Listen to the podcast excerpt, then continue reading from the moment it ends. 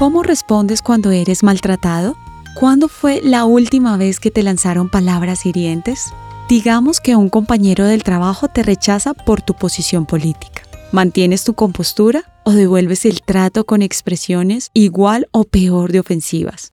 Esto es The Christian Working Woman en español, con un mensaje escrito por Lisa Bishop. Es muy tentador responder fuego con fuego. Estamos en un mundo donde la gente parece estar más estresada que antes.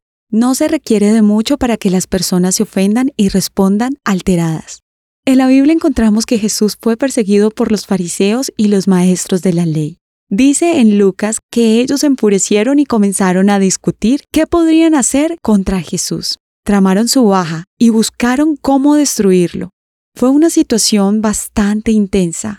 Jesús conocía los pensamientos y las intenciones de aquellos que estaban contra él. Sin embargo, dijo, amen a sus enemigos, hagan bien a quienes los odian, bendigan a quienes los maldicen, oren por aquellos que los lastiman. Traten a los demás como les gustaría que ellos los trataran a ustedes. Si solo aman a quienes los aman a ustedes, ¿qué mérito tienen? Hasta los pecadores aman a quienes los aman a ellos.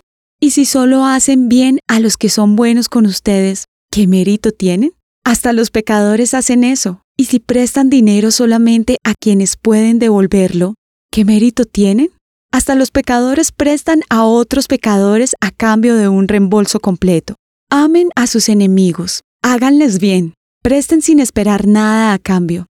Entonces su recompensa del cielo será grande y se estarán comportando verdaderamente como hijos del Altísimo.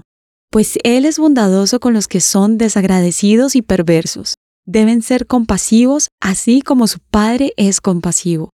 Posiblemente tú y yo no tenemos la clase de enemigos que tenía Jesús. Sin embargo, estamos llamados a seguir su ejemplo al enfrentar el maltrato. Dios muestra amor hacia sus enemigos y es amable con los que son malvados. Esto es un estándar muy alto de cumplir y solo es posible a través del poder del Espíritu Santo quien obra en nosotros. Una característica divina es tratar a los demás como deseas que te traten a ti. La próxima vez que recibas maltrato, no respondas en venganza. Pide al Espíritu Santo que te ayude a responder con amabilidad y misericordia. Encontrarás copias de este devocional en la página web de christianworkingwoman.org y en español por su presencia radio.com. Búscanos también en tu plataforma digital favorita. Estamos como The Christian Working Woman en español. Gracias por escucharnos. Les habló Daniela Martínez, con la producción de Annie Sánchez.